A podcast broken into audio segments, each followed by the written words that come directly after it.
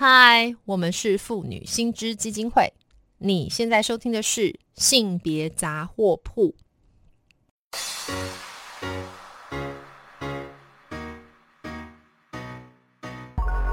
从生活看性别，与你分享生活中的性别故事。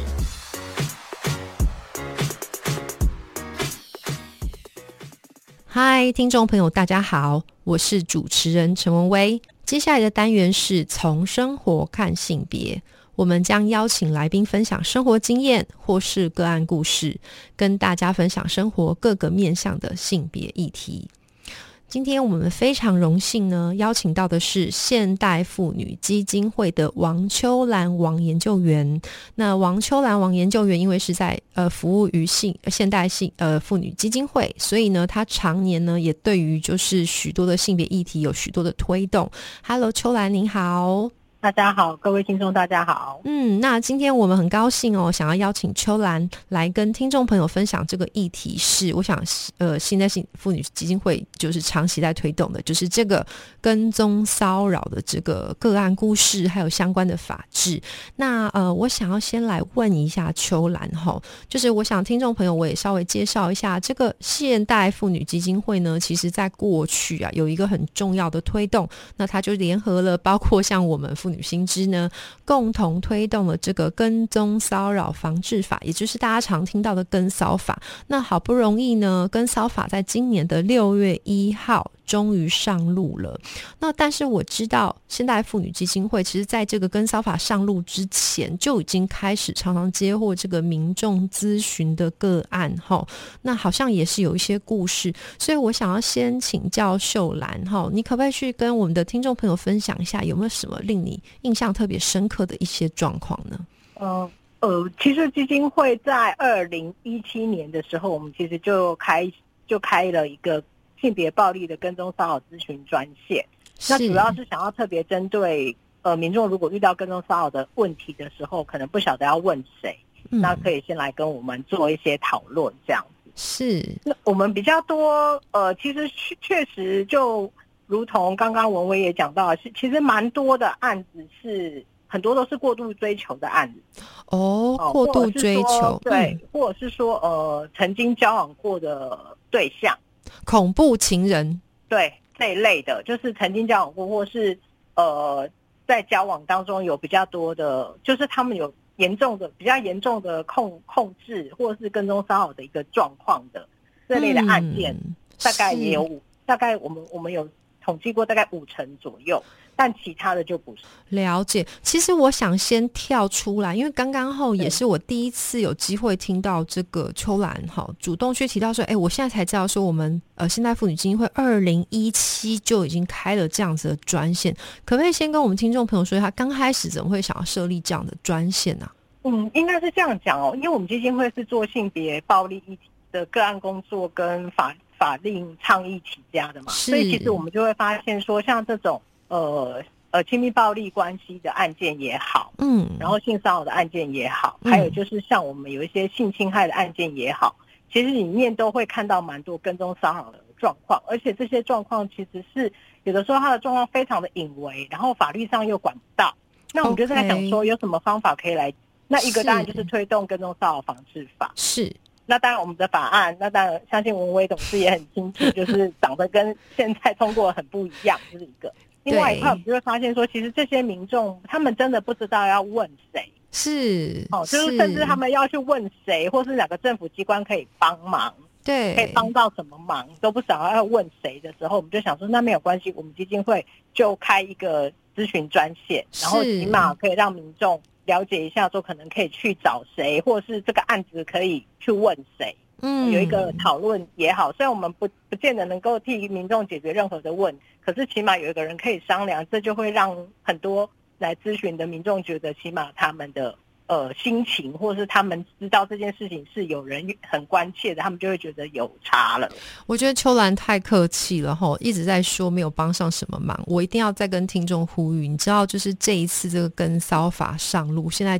妇女基金会是费了多大力气，一直持续来推动。那这里面还涉及跟这个警政单位的沟通，因为我有量能的问题。我想这个部分下次搞不好我再来就是邀请秋兰，我们特别来谈一下这个。怎么样去推动立法过程？哈，不过在呃今天的访问，我更想要再去追问一下那个秋兰，就是嗯嗯，其实有一个有趣的地方，因为你刚刚有提到说，我们这个有一些个案是你说的有点隐微，哈，那然后你又说，我们现在妇女基金会其实长期就是在处理这个性别暴力的问题，所以可不可以请你来跟大家说明一下，到底哈这个跟骚法里面在管的东西？跟这个家暴，还有跟所谓的典型的性骚扰，它有什么分别？因为我会这样问，是因为我其实自己也常常被人家问到说：“哎，奇怪，就是明明就已经有这个性骚扰防治法，然后又有这个家暴法，不是应该已经够了吗？那干嘛现在又要再推一个跟骚？这是什么东西？”我觉得最明显跟性骚扰防治三法不同的地方在于，就是说。呃，在性骚扰防治三法里面，如如果有涉及性别骚扰或性骚扰这样的行为，它是单次就可能可以去做一些行政的申诉跟处理的。是，可是，在呃跟踪骚扰防治法里面，它有一个很重要的点是在于反复持续。嗯嗯嗯，这件事情上面，所以其实如果像有时候我们会在新闻上看到说有人被路不不明的人士跟追，是，或者是说有一些呃不当的触碰。或是接近、靠近这样的一个行为，单次的话，可能就可以靠社违法或是性骚扰防治的相关法律去处理。对，但是如果他只是单次的话，恐怕就没有办法用跟踪骚扰防治法来处理。但是如果不止一次，然后是有特定性、针对性的话，跟踪骚扰防治法在这个时候就会派上用场。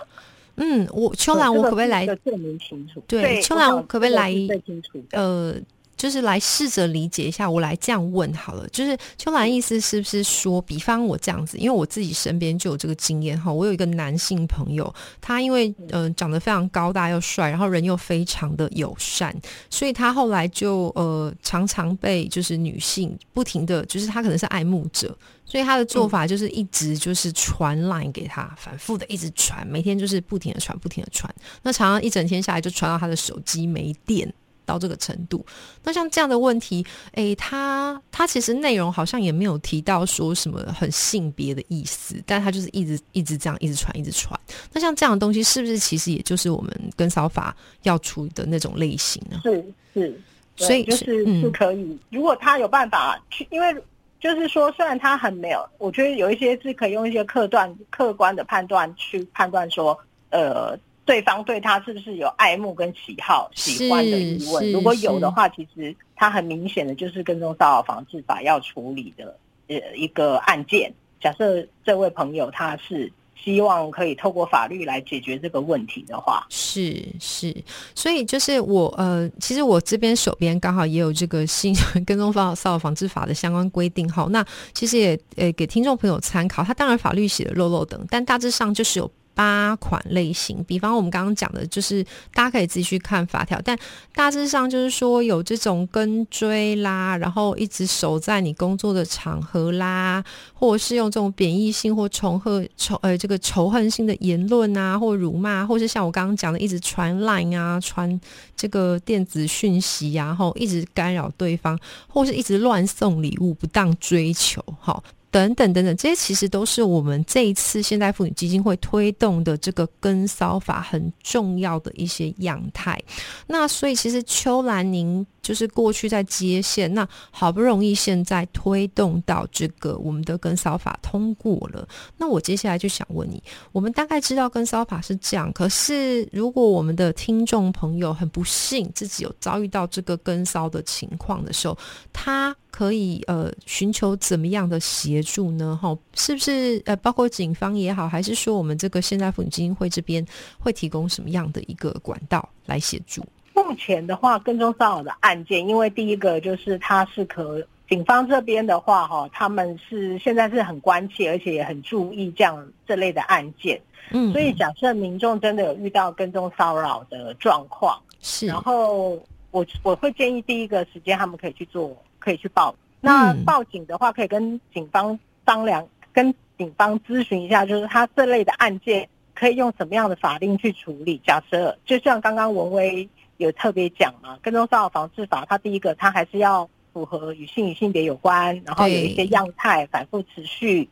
然后又会让被害人感到很害会害怕的一个状况的话，就会符合跟骚法。可是有的时候很难去证明对方到底对我是什么意图。对呀，有时候被害人会常常很疑惑。那这个时候，其实目前警呃内政部，也就是警政署这边，他们也很明白的去跟大家讲说，民众没有关系。假设你遇到有这种反复持续的跟踪骚扰，嗯，那没有关系，可以先第一个时间去跟警方这边讨论，或是去确认一下遇到什么样的状况。是，假设符合跟踪骚扰防治法的案件的话，他会跟你们说明。可以申请书面告诫啦，然后可以可以考虑要提告啦等等的。是，可是如果不是的话，他也会跟你跟你说可以用什么样的法律去做一些处理跟解决。嗯，就像是刚刚对秋兰提到，如果真的遇到这种困难跟危危险的话，是觉得第一个时间可以去跟警方做一个讨论跟处理。是，然后第二块的话，其实现在呃。因为跟踪骚扰防治法上路之后，哦，现在警我知道警方跟各个县市政府应该是有一些机合作的机制，也就是说，当民众您到了警方这边去做呃跟踪骚扰案件的呃报案，哈，或是警方这边受理之后，他会询问民众说是不是有需要有专业的服务，是不是有需要社工来帮忙？如果有的话，警方会。呃，应就会把这样把您的一个状况 pass 给当地的这些呃社工单位吗？对，社工单位去做一些协助，这是一块。那另外一块的话，当然我们基金会呢，我们也有一个跟踪呃性别暴力跟踪骚扰咨询专线。是，假设在您遇到这些状况，您可能也不晓得要怎么处理，或是可以找什么处理单位的话，嗯，也可以来我们基金会这里的咨询专线问问看。是，所以看起来、听起来就是说，呃，就是除了我们就是玻璃式大人之外，我们现代妇女基金会这边也是有提供相关的资源。那是可以提供一些咨询服务。那当然，刚刚我们也有特别提到嘛，文威刚刚也有提到，就是说，因为跟骚法它就是呃里面。可能也会有包含到有家庭暴力的议题的个案，对，然后可能也会有性骚扰相关的个案，是。那我要跟大家讲的就是说，其实目前如果是跟家暴法有关的案子，其实家暴中心还是一样都在在全天候提供协助。所以假设您是家庭暴力的案件，然后是亲密关系里面遇到这个问题的话，跟踪骚扰问题的话。一样还是可以打一一三，还是可以跟当地的家暴中心做联系，这是没有问题的。了解，其实我觉得这个哦，今天秋兰就是帮我们这样子会诊了很多的管道。那我想在这边也稍微去提一下，我一直觉得我们现在妇女基金会哦，能够提供这样专线，他们是很客气说自己没有能实质帮助，但我认为其实像这样专线，在第一时间它就很像一个加医科，对不对？就是说，你看现在的法令虽然这么多元，那我们有这么多可以用，但是其实我自己个人。发现哦，就是我们好像许多女性自己在遇到一些状况的时候，其实还会自我怀疑，想说：“哎，我这个算不算？”好，那其实我觉得，就是现在妇女基金会这一支专线，其实它某种程度上就扮演一个很重要，就是说支持也好，聆听也好，然后甚至去转介，或是说去提供一个很可能很初步的一个呃陈述，对不对？的一个机会，我我可以这样解释吗？还是说，呃，对，可以说是按有点像，就是起码先。帮个帮那个来咨询的当事人理清楚他遇到什么样的状况，然后这个状况可能可以跟谁求助，或是说当地有什么资源可以去做咨去做询问。因为有的时候如果不是在台北的话，我们可能也远水救不了近火，但是我们起码可以告诉他。当地可能有什么地方可以去问问看，可以去做咨询。了解了解，虽然我真的觉得，我猜想，因为我们都是妇女团体哦，然后我们这个其实人力都非常不足。可是我我真的很怕说，我们今天讲完之后，结果那个贵会的这个电话被打爆。对对对对对。不过这也是真的非常感谢现在妇女基金会有这样子的一个咨询专线。那最后，其实我们只剩一点点时间哦。如果秋兰，我想要问你，就是说。最核心、最核心的就是，如果呃我们的听众有人遇到类似像跟骚这样的事件，那你会给他怎么样建议？呃，最核心要注意什么事？我觉得第一个就是说很重要，第一个是安全是第一的，嗯，这是第一个。第二个是要相信自己的直觉，如果真心觉得好像遇到这个情况的话，不要害怕，呃，要跟你周边的人讲你遇到这个情况。是，这是很重要的，要记，就是要对外求助。这我觉得不要一个人默默忍受，我觉得非常的重要。嗯，真的非常谢谢秋兰今天跟我们分享这么丰富的内容。那最后这边当然就是我们也不免哈要来帮我们现代妇女基金会做一下宣传。那我们也邀请听众朋友，如果对于今天这些性别议题，尤其是跟骚或是家庭暴力、性别暴力这样的议题有兴趣的话，欢迎你们到现代妇女基金会，或对不起，让我宣传一下我们妇女新知基金会的脸书粉专按赞追踪。或是发了我们的 IG 网站，那当然我们更欢迎捐款支持现代妇女基金会，还有我们妇女新知，共同来争取性别权益哦。那今天再次谢谢秋兰来跟我们听众分享哦，谢谢你，也谢谢大家，嗯，拜拜，拜拜。